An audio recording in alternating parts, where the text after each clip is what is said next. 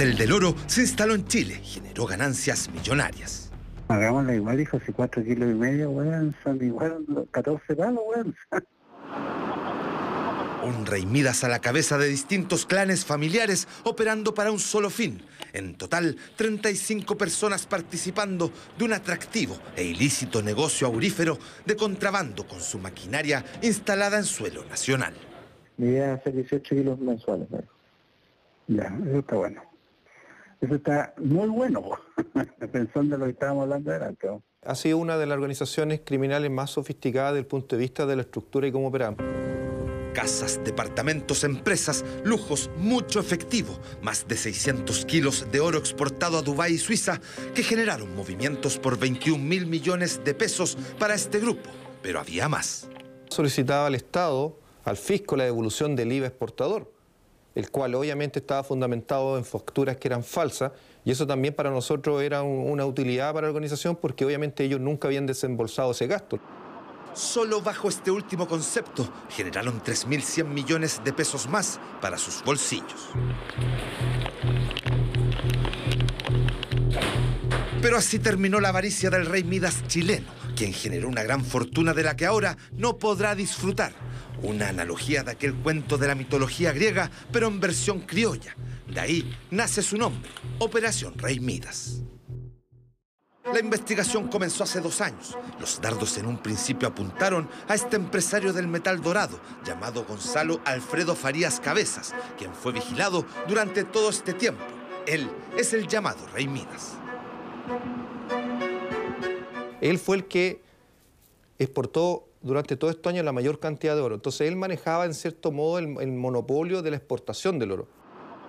Sus movimientos eran seguidos de cerca, al igual que los de Óscar Herrera y Eduardo González, todos empresarios y piezas clave del cartel. Se hacían asesorar por, obviamente por contadores, por abogados, por expertos, son empresarios, manejan, tienen conocimiento de los negocios. Ellos fueron vinculados a la compra de oro de contrabando, el cual provenía de extracciones ilegales en Perú y Bolivia, una práctica que ha manchado con sangre y fuego zonas explotadas de manera irregular es oro aluvial del Amazonas. Día a día, esta gente que son verdaderas bandas armadas, que tratan personas, que dañan el medio ambiente con mercurio, sacan oro y depredan literalmente las Amazonas. ¿Dónde termina ese oro? Terminaba en Suiza, terminaba en Dubái, y nosotros como país estábamos al medio. El oro era extraído principalmente de Perú, Bolivia. Últimamente nosotros detectamos que se ingresaba desde Bolivia el oro por, por la región de Tarapacá. Esta compra era en efectivo a contrabandistas de ambos países limítrofes. Luego el metal era transportado por tierra hasta Santiago en la capital se fundía y comprimían lingotes de 3 o 5 kilos. Las empresas de estos sujetos simulaban que el oro provenía de mineras chilenas a través de facturas falsas de extracción, procesos y transporte. Esto lo corroboraban con documentación en mano para luego hacer los envíos en avión como exportadores a Dubái y Suiza. Luego esperaban para recibir sus millonarias remesas vía transferencias. Oye, voy a necesitar hacer una facturita por 110 lucas. Facturas millonarias y un oro que era 100% puro, que supuestamente se extraía en Chile, cosas que levantaron dudas de algo que tomó dimensiones insospechadas. Más de 36 operaciones, cerca de 628 kilos de, oro, más de 192 eh, barras que habrían exportado, 1.400 monedas, todas estas valoradas en cerca de 28 millones de dólares.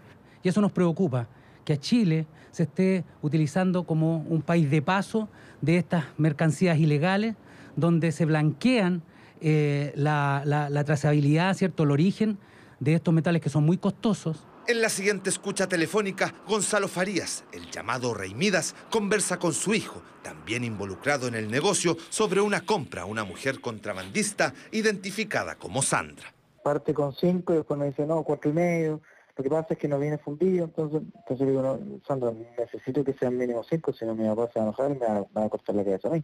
Yo la traté de, empujar a que fueran cinco kilos, y ella me dice, sí, es que esta vez, que no sé qué cuestión, que bla, bla, bla, y después me dice, la idea es que la próxima vez sean 10 kilos. Circulaban en autos de alta gama y este era un patrón repetido en cada una de sus transacciones. Grandes bolsas y bolsos que depositaban en los maleteros de sus autos, según dan cuenta las imágenes de los seguimientos que les hizo la Brigada Investigadora de Lavado de Activos.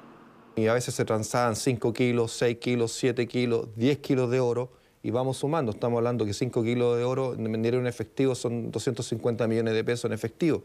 Esa es la razón también por qué los sujetos eh, se movían con, con bolsas con dinero. Eduardo González fue captado en diversas ocasiones llevando estas bolsas millonarias. La operación de la PDI debía ser sigilosa. Los empresarios tenían un brazo encargado de la seguridad que vigilaba todo para evitar posibles robos. También hay evidencia que fija a Óscar Herrera y su hijo Camilo llegando a una galería para que otro imputado fundiera el metal dorado, uno más de los 57 lugares que serían allanados por la PDI.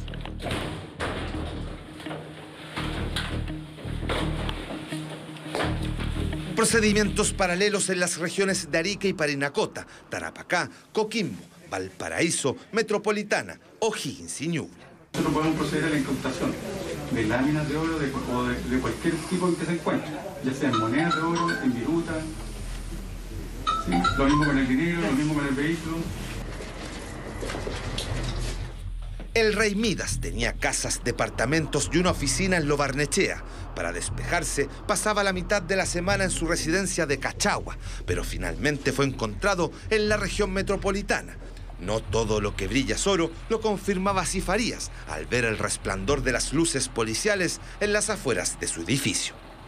No sacamos nada con detener a estos sujetos y ponerlo a disposición de la justicia, si no recuperamos el patrimonio eh, para impedir que vuelvan a operar, porque ahí es donde más les duele. Y eso se fue reflejado en la incautación. Se incautaron más de 12 mil millones de pesos en patrimonio. Esa es la disponibilidad de recursos que tiene la criminalidad organizada y esa es la magnitud de la amenaza en contra del Estado de Chile. Por eso mismo, es tan valioso el trabajo que ha llevado adelante aduanas, la PDI y la Fiscalía en este caso. Hubo otros 34 detenidos. Entre ellos figuraban los empresarios Óscar Herrera y Eduardo González. Así cayeron también sus súbditos. El cartel del oro sucumbió ante el masivo operativo policial. Ya han sido identificados cada una de estas personas en sus diferentes roles y en sus diferentes eh, actividades que participaban para esta organización, que ha sido eh, continua en el tiempo. Se logró eh, la prisión preventiva de tres de las personas que estaban eh, siendo imputadas, tres de 35, que básicamente era del mayor interés por parte de la Fiscalía, puesto que son los cabezas de cada uno de los clanes o de los principales clanes que enviaban el oro hacia el exterior. Según la investigación, los tentáculos de esta organización criminal llegaron al menos a cinco casas de cambios, las cuales nunca reportaron como sospechosas las impresionantes sumas de dinero que retiraban estos sujetos. Por el momento en Chile terminó esta primera etapa de investigación, ahora seguirá en el extranjero y todos los antecedentes ya fueron entregados a Interpol.